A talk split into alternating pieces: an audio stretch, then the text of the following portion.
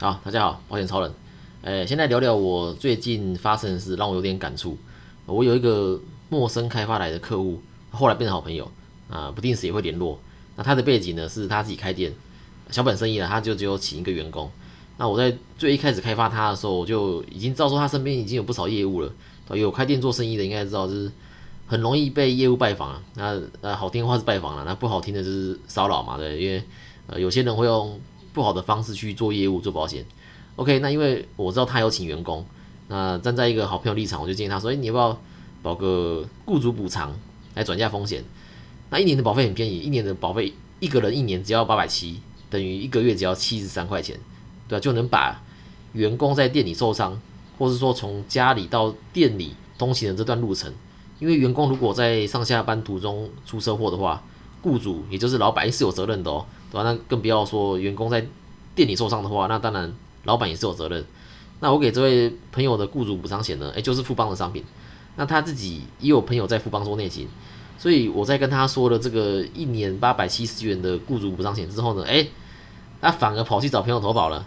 那这个这个内勤的朋友也很有趣啊，他跟他说，现在富邦没有这个商品，那明明就有。他要我这个朋友呢，他改投保专案意外险，要一年要两千多块。那这个专案意外险也很好。保障更多啊，额度更高，范围也更广，那的确值得这个保费。呃，我所以我也不反对啦，我也不不反对说他销售给我这位朋友说这样子的商品，只是我觉得很奇怪，为什么他要说公司没有没有雇主补偿，就是一年八百七十元这个商品？因为他们两个已经认识很久了，早在十年前，我朋友就已经有跟他投保过富邦的家庭责任险，保两百万啊，一年的话就八百七十七元。好，那这边我要说一个题外话。前一阵子，香港有一个小朋友，一个新闻，就是一个小朋友他打破了商场的一个巨大的天线宝宝的摆设，不知道大家有没有看到？他造价要五万多元港币，对，那呃台币的话要将近二十万，旁边还写着如有损坏造价赔偿。那经过协商啊，父母就赔了店家成本价，赔呃成本价的话是三万三千六港币，那大概是十万台币啊。那这个时候呢，如果有家庭责任险，诶是可以替父母赔这笔钱的。那刚刚你也听到嘛，这保费很便宜。一年就八百七十七块，对吧？你就可以买到两百万的保额，等于呢，你可以打破六十个巨大电信宝宝，哎，还有剩。好了，那回到刚刚内容，呃，这样子的商品配上这样子保费要收串，其实就是做服务了。那为什么十年前愿意卖家庭责任险给我朋友，而十年后却不愿意卖雇主补偿？那后来就是聊一聊，越聊越深入，才发现说，十年前这位内勤朋友还没有结婚，啊，也还没有小孩子。那十年后呢，他已经是一位双胞胎的妈妈了。那我个人猜测啦，十年前跟十年后最大的差异就是在生活压力嘛。十年前这位内勤朋友还可以单纯为了客户好卖对客户有利的商品，那虽然说赚不到什么钱，那十年后有了家庭有了孩子要要养家，已经没有办法再卖对客户好但是赚不到钱的商品了。诶，我这边我要强调，我没有说一年两千块的重案意外险不好，我也没有说一年八百七十元的雇主补偿就好棒棒，单纯就。针对需求，然后看你的选择。那给我的感触是，这位做内勤的朋友，我敢说他一开始的时候一定他非常有热情，对吧？就算赚不到钱，对，他都愿意卖对客户有利的商品。只是到后面他就，呃，迫于现实的无奈嘛，只好妥协。那另一方面就是觉得说这个专业是有价的，很多保险业务一直在提供免费的服务给客户，呃，车祸帮忙和解啦，受伤生病帮忙送理赔。如果这个业务很有热忱，但是赚不到钱，那请问？他能提供这样子的服务多久？那我自己也算幸运了，我累积了一点点客户，那也都很支持我，啊，让我只是能够做我想做的事。后来我这位开店的朋友呢，呃，我就当然就卖了他这个雇主补偿嘛，跟跟家庭责任险这两个其他业务业务不愿意卖的商品，还是我主动提的。我跟他题外话结束。如果你身边有不错的业务，那请好好珍惜，因为好的客户会想找会想找好业务，那当然好的业务他也会想找好客户。好，那回到这次的主题。虽然之前说，如果富邦后来改政策不让大家续保的话，我要录一集来骂他。诶，但是我大概有猜到，这风向会改变，因为富邦太多人保了，业务也非常多，最多业务的公司是国泰，它有七万多名，那第二多就是富邦，有四万多名业务，有这么多客户，这么多业务的情况下，诶，说不续保就不续保，真的很难跟所有人交代。诶，富邦会被骂的原因，我在上一集的回观众的留言的时候，我有提到。主要是因为他公文在改，你四月十四号的时候说你最后收件，你你只收到四月二十五，好，你过了四天，四月十八号的时候又改说，呃，新建就是新投保的，我们叫新建，新建呢只只收到当天下午五点半，对我当天下午，他那天我记得三点多吧，当天下午三点多跟你说啊，我只收到新建，我只收到当天下午五点半，续保件呢只续五月份的，而且呢你要在四月二十号之前完成。好，那这个都算了。过了六天，对？来到四月二十四号，也就是我发自动续保跟保证续保的这一天，哎，这突然就直接传简讯给所有的客户说，哎，就就全部都不给保了。那不管你是新建还是续保件，他都不给保了，所以才被大家骂没有诚信。今天发的公文说可以续保，一个礼拜后又再次发公文说不能续保。那在这一礼拜之间，跟客户说可以续保的业务要怎么交代？尤其我觉得受伤最深的也是富邦自己的业务。富邦的业务当时选择富邦，也许是因为品牌形象，对，也许是因为公司规模够，或是也许也许是因为主管的关系，呃，每个人都一定会有自己的的原因。我自己以前也待过富邦，啊，虽然我之前没有明讲，但是听过我前几集的听众也听得出来说我在保金公司。那我以前在富邦销售保单的时候，最常讲的一句话就是，哎，我们富邦是大公司，那理赔风气好，会发现说这个主轴并不在商品本身，而是在公司，在公司内部呢，也是这样子去教育员工的。所以，当续保这个消息一出来的时候，大家一定会说：“啊，你不是说富邦是大型金控公司，一定没有问题吗？”之类的，叭叭叭。呃，我进富邦之前呢，我有去去了解其他公司，在那个当下，我就有发现这个问题，想说：“诶，怎么每一家都说自己最好？对，不管是商品面还是公司面，每家都觉得说自己公司的制度最完美，那商品最有竞争力。那慢慢了解后，就发现说，不可能有完美的公司制度，也不可能有完美的商品。以公司制度来说。开一间公司，开一间通讯处，大家都要成本，要租金嘛，你要请助理嘛，你每个月要水电。如果你今天是新的办公室，你还要装潢，你还要拉线，所以不可能有人说，哎，我的公司制度是最好的，因为大家都有成本啊，所以不会有一家公司说，哎，你来我这边，这办公室不用钱，有的保金会要业务去负担办公室的费用哦。好，我刚说办公室不用钱，哦，商品的这个佣金率也最高，哦，卖一样的商品，我这边给你给最多，啊，每个月呢也都有教育训练，都有上课。那办公室的设备，包括影印机、互备机、电话，诶，都免费使用，也不可能有这样子的公司。好，那既然大家的成本是差不多是一样的，就不会存在完美的公司，只是看说这块饼怎么切就是。呃，也许有的公司，呃，行销利益它切的比较多，对，那他一定是哪里少了，对，也许也许在呃组织利益少了，那也有说，诶，组织利益比较多的，那也许他就是在诶行销利益这边比较少这样。那如果两种都多，诶，那很有可能是他会要你负担办公室的费用哦。你你要在办公室里面彩色影一张，他可能要跟你收三块四块，诶，你要你要互备，他可能跟你收四块五块，对，也许他还会要要负担办公室的租金或是呃助理的人事成本，对啊，那算到后来你就会发现说，诶，其实差不多。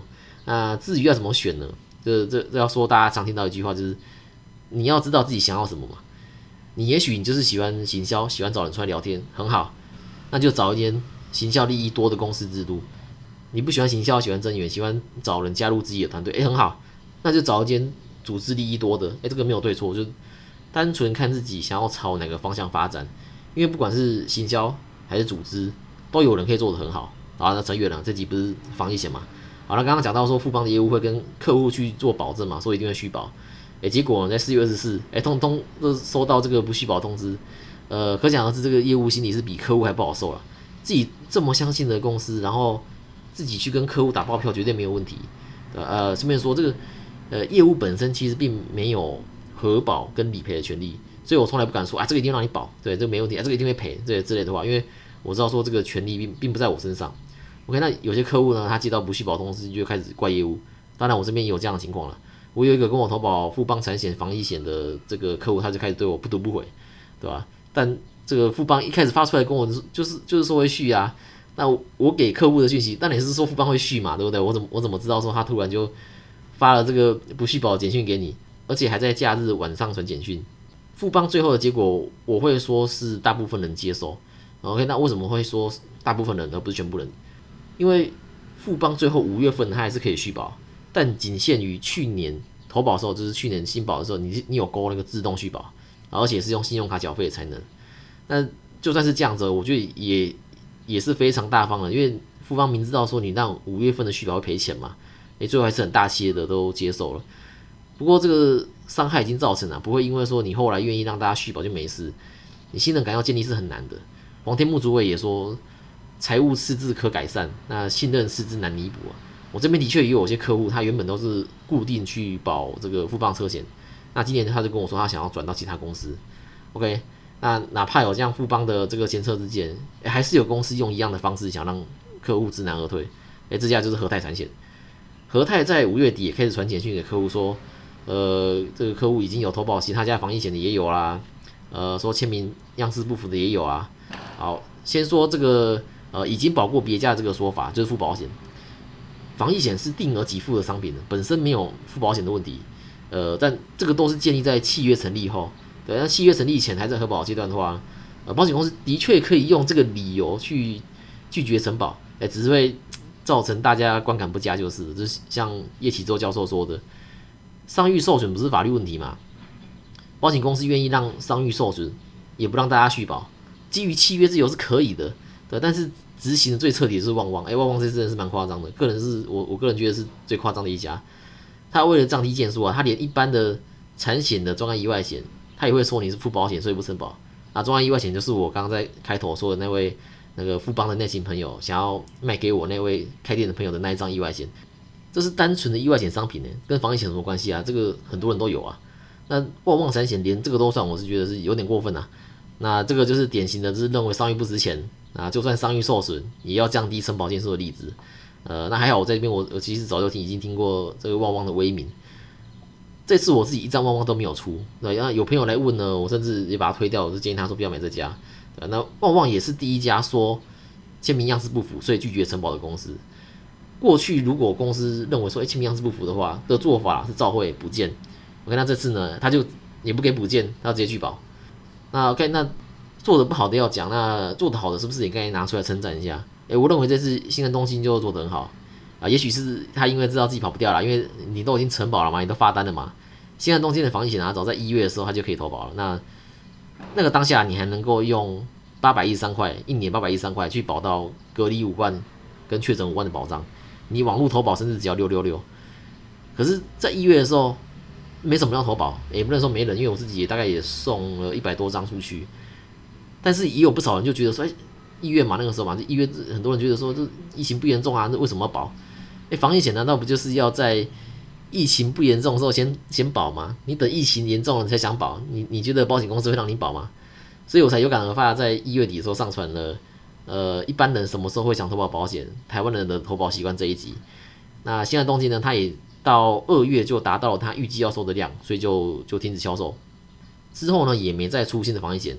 那只要扣款，然后收到保单，就算是把这个投保的流程完完整的走完了。那从一月到四月疫情爆发。呃，新安动机已经几乎快把防疫保单都核保完了。呃，我想这也是他乖乖理赔的原因啦，因为他他已经收保费了嘛，也发了单了嘛，他已经没办法赖皮了嘛。只是现在我这边呢，也还是有一些在核保中，但是新安动机就不会去雕刚刚说的什么付保险、什么签名样式的问题，对吧？那理赔速度也都正常，对吧？不会有这种呃少赔一件是一件的想法。家长陪同孩子隔离，诶，本来是不赔的，那后来经过协商，啊，也是笼统理赔。所以我想跟大家说，防疫保单本来就是商业保险。那基于契约自由，保险公司本来就有权利拒绝承保。今天就算你没有付保险，你也都亲自签名，难道保险公司就一定要承保吗？我都问我的客户，你确诊后最担心什么事？因为你一定是担心确诊后的问题，才想要投保防疫险嘛。OK，那你是担心确诊后的医疗费吗？还是担心确诊后可能的后遗症？如果是担心这两个，你个人的医疗险也能做到，住院的费用可以用实支实付嘛？那如果真的有严严重的后遗症，你想要防疫险一次赔你十万，还是失能险每个月赔你三万，然后持续赔十五年？如果你是担心确诊后的薪水损失，卫福部跟劳保局都有补助隔离的损失，那你还有什么好担心的？你是不是担心没办法趁这次的疫疫情赚到理赔金？像易教授说的，从契约法角度来看，防疫保单完完全全是商业保险，那保险公司当然可以基于契约自由选择停售、拒绝申保或续保，而且不需要理由。如果还需要理由的话，它就不叫商业保险了。让民众都买到防疫保单，不是政府也不是保险业的责任。平常没有风险意识，风险高了买不到保单才怪东怪西，实在不值得保护。OK，我们来看留言。呃，一零零一说 G O O D good 啊，路人甲说赞啊，感谢两位都会在每一集的留言区留言。那如果觉得不错的话呢，也可以帮我把频道转给你的朋友。那 Yoko 七八九说讲解非常清楚，推推，好，谢谢 Yoko。啊，品品宝贝说，我只能说超人就是一个爱管闲事的人，不管什么他都要管，但就是这样，他才能让我从幼稚园就对他印象深刻，也因为这样，他才能把最好的一面一次，呃，他才能把最好的一次通通搬出来。总之就是赞。好啦，听他这样讲，大家知道说这个是我朋友啦，而且我跟品品宝贝是幼稚园同班，国小、国中、高中哎都没联络，那一直到大学哎又同班一次，真是孽缘。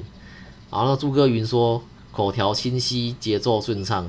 本身对于保险的常识没有概念，但听了几集内容后，觉得没有想象中难理解了。谢谢保险超人带我飞。这个就是看你把时间花在哪里嘛，就是你把时间花在那个地方，那那个地方就会有效果，对吧？只要你愿意花时间了解，我觉得保险没有很难。OK，那另外我在 IG 有收到听众留言跟我说，呃，我录音的音质不太好，然后一直有回音，呃，但是要戴耳机听才会很明显。但是我自己录完在听的时候，都不是用耳机听，所以我自己都没有发现。然后来我自己戴耳机去听，哎，真的自己觉得自己讲话好像闷闷的，就是好像隔着什么东西在讲话。我跟他感谢这位网友提醒我自己没有发现盲点，正确的用保险将风险转移给保险公司，能起到安定社会的作用。只是我跟一个人的力量实在有限啊！如果觉得今天这集对你有帮助的话，可以把我的频道或这一节目传给你的朋友，让你的朋友也能找到适合自己的保险。那记得按下关注，还有五星加评论。那其他保险规划理赔问题，可以到 IG 跟我联络。我们就下次见啦，拜拜。